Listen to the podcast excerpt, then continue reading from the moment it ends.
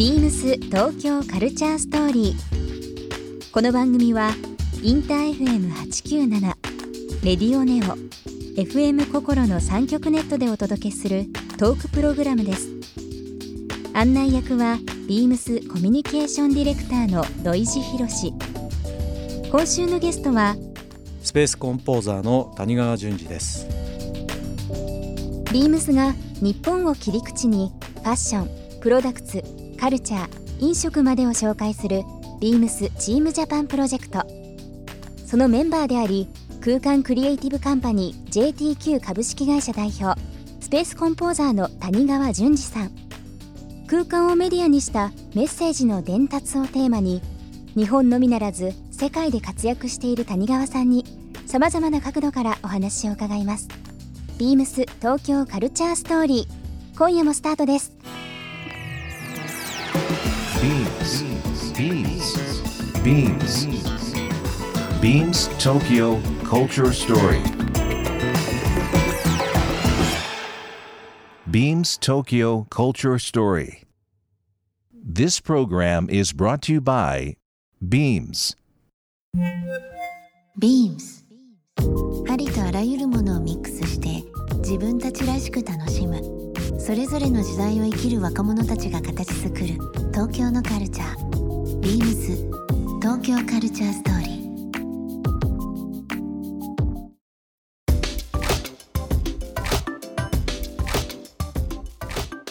ね、本当日本の最近あの歴史文化の中でちょっと注目してるのが、うん。改めて江戸なんですよ。うんそうね。あのーまあ民芸工芸好きなんで、うん。まあもちろんあの最近のね、うん。まあ昭和以降の、うん。えー工芸品も好きなんですけど、江戸時代って250年以上、うん。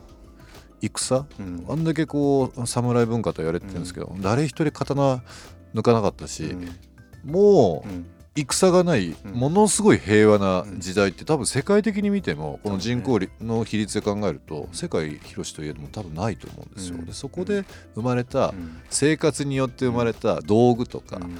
文化とかうん100年200年以上の単位で生まれるものってすごく今の見方で見るとうん。あの急にできたもんじゃなくてうん。もうじんわりじんわりできたうん。ものってすっごい面白いなと思ってて、うん。まあ日本結構いまだにいろいろ残ってるじゃないですか、うん。まあこの和紙の技術ももちろんそうですけど、なんかそういう場所場所、うん。ちょっと谷川さんと一緒に旅したいですね。まあでも実際ねあの工芸のこととかでそういうこう時代性を伴ったテーマで何かやるときに、うん。まずやっぱり入手したり研究したりするのは古地図はすごい見るわけですよ。うんうん。昔道はどこにあったのかとか、昔ここは何があったのかとか土地の記憶ってやっぱすごくて、うん。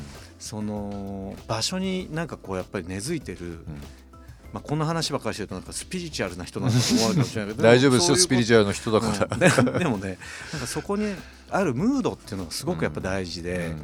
ほら陽気とか陰気とかって言葉もあるけど、なんかうんありますね。何にもないのにやっぱり晴れやかな場所ってあるし、ありますそこは。みんなこうやっぱ行くとねうわー気持ちいいって言うわけですよやっぱり。うん。で反面やっぱり近づきたがらない場所もあるわけです、うん。なんか。なんとなく、うん。何があるわけじゃないんだけど、うん。ちょっとあそこはなみたいな、なんかありますよね。うん、でもなんかそういうムードみたいなものっていうのがやっぱすごく大切な中で、その江戸時代ってやっぱりその藩があったじゃないですか、でもう最盛期は多分300超えるぐらいの藩が最後の頃にあったと思うんですけど、その今のね明治以降の単位で言えばその廃藩置県があって47、ね、7都道府県に再編集されて、うん。もちろんそれはそれでそのいろんな意味での今のオリジナリティにはなってるんだけれども、その時間よりもその昔の藩の時間の方が長かったでしょ？うん。ね。だからそのいわゆる、まあ、例えば北陸とかさ越中越前みたいな言い方もあるしさ、でその山陰エリアにもいろいろその固有のねうん。昔のその,、えーその地域の、えーお武家さんの家の名前がついてるようなそういうカルチャーもあったりとか、まあ、加賀なんかだと今いまだにね加賀百万石っていうけど、それは前田家の話だったりもするみたいなね。で前田家の跡地が今東京大学になってるわけですからね。そうね。だからそうやってこうなんかいろんなものが今の時代にちゃんとつながっているんだけれども、その元をこう辿ってった時にもともとなぜそこはそういうふうにまあ、例えばその強い豪族がいたからとか強い武士がいたからとか理由はいろいろあるんだと思うんですけど、でもなんかいろんなこうねいきさつと、うん。まあ、ある種のこう くっついたり離れたりしたそのプロセスがうん。当然その江戸に入る前にうん。戦国の世の時代あったわけで,、でそうやってこういろんなこうね化学変化が起きた時代がねうん。ちょうどあの武士が台頭してから、うん。で実際にそうやって関ヶ原以降うん。落ち着くまでの間にね あれ化学変化の時期だと思うあれは本当に面白いですよ。うん文化の化学変化っていうかさ、なんか。うんでしかもなんかあのもちろんそれに巻き込まれて大変な思いをした人たちもその時代時代にはいたんだけれども、まあでも戦をしてる人と実はそこの領民って意外にレイヤーが分かれてて、はい。ね、で領民の人たちはその変わらずあの一旦うん。お米植えたら400キロ、うん。4人家族が1年食えるみたいな、うん。そういう単位で、うん。まあでも年貢を納めなきゃみたいなことをね、うん。で工芸やってる人たちは献上品作らなきゃいけないっていうので、うん。その技み磨いて、うん昔あるところに行ってその何代目って言われる方にその絵付けのね技術のこういろいろこう講釈を伺ってた時に、えその何代か前のあのいわゆるまあ先代が作られたものを見た時にその当主が今説明してくれてる今のものよりそのせ先代が作ってたやつの方がすごかったんですよ技術的に僕はいはいはい。であの、まあ、僕あんまその気にしないタイプなのであのあっちの方がすごいって思っちゃったんですけどあれを超えるものは作らないんですかって聞いたら、ゲラゲラ笑いながら作れるわけねえじゃんって言われて、うん。今の技術だそとしでなんでかって言ったら、あれはもう献上品で、うん。もう命かけて、うん。でいいもんできなかったら、もう切られちゃうの。と、うん。でうちの母ちゃんも子供もみんな殺められちゃうっていう排水の陣で、うん。もう命かけて作ってるから そのね命がけで作ってるもんと俺も気合は入れてるけど本当に命かけてねえもんなっていう差かもしれないな。だからもっと頑張らなきゃダメなんだけどなって、うん。でそうやってこう気迫をねうん。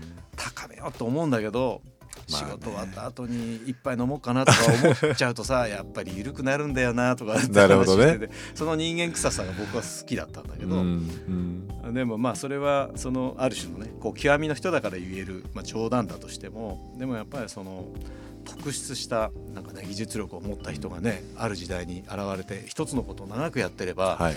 当然天才的なアーティストが出てくる時代は、うんねルネッサンスサンスの絵描きみたいな話と一緒でさ、なぜあの時代にみたいなあと家具だったらミッドセンチュリーの時代になんであんなにデザインが出尽くしちゃったんだ、みたいな、うん。ないもの探すの大変みたいな。はい。なんとなく今出るものが全部何かのオマージュに見えてくるみたいな。だからそのもの自体のそのプロセス、ん。その背景という部分って改めてですけど知ると、うん。やっぱりその一個の価値っていうのがもう大幅に変わりますよね。大きく変わる。だからなんか例えば東京っていう都市もねうん。スクラップビルドをすごいはい。するじゃない、うん。で東京自体っていうのは新陳代謝が確かに激しい街ではあるんだけどはい。ちなみに例えばさあのー今アルファベットで渋谷って入れて画像検索をするとさ、はい。もうスクランブル交差点がブワーッと出てくるわけ、うんうん。今。今は。だから世界一有名なあの交差点渋谷のスクランブル交差点、うん。なので、うん。こうちょっとなんかあの映像を撮ったねうん。人たちとか、うん。あのお友達の映像作家さんとかに聞いてみたんですよ、ん。なんであそこがいいの？選ばれるのかと。いいいの？って聞いたら、うまずクールだっていうわけですよ。うん大体ね45秒単位であの信号動くんですよ。はい。で1回に大体2000から3000人が渡るんですよ。一回でね。あの信号。うん。その2 3 0 0人が練習をしないでうん。せーのでドーンってもうぶつけ本番でみんな渡るんだけどぶつからないでしょ。ぶつからない。あれがアメイジングだってみんな言うわけですよまず。であれをそういう見方したことないな。確かにね。あれをこうねちょっと俯瞰で高いとこから見てうん。撮りながらうん。当然自分も次渡るからすごい緊張感あるんですね。渡れるかな？みたいな。でその渡れるかなっていう自分が信号を渡るところをまた友達に撮ってもらうみたいなね、なるほど。だからもうあの最高だよ順次この交差点みたいな。あれも各方面から来るっていうのがまたいいんですよねこうね。ガーッとね。で急フロントとかから上がってみるとさ、はい。全部こう本当に綺麗に人が交差していくのがさうんドラムラインみたいな。うん。ドワーでもみんな初めて。で自分もそれを参加してみると自分もできたみたいなんで参加性が急にそこに上がってくるみたいな。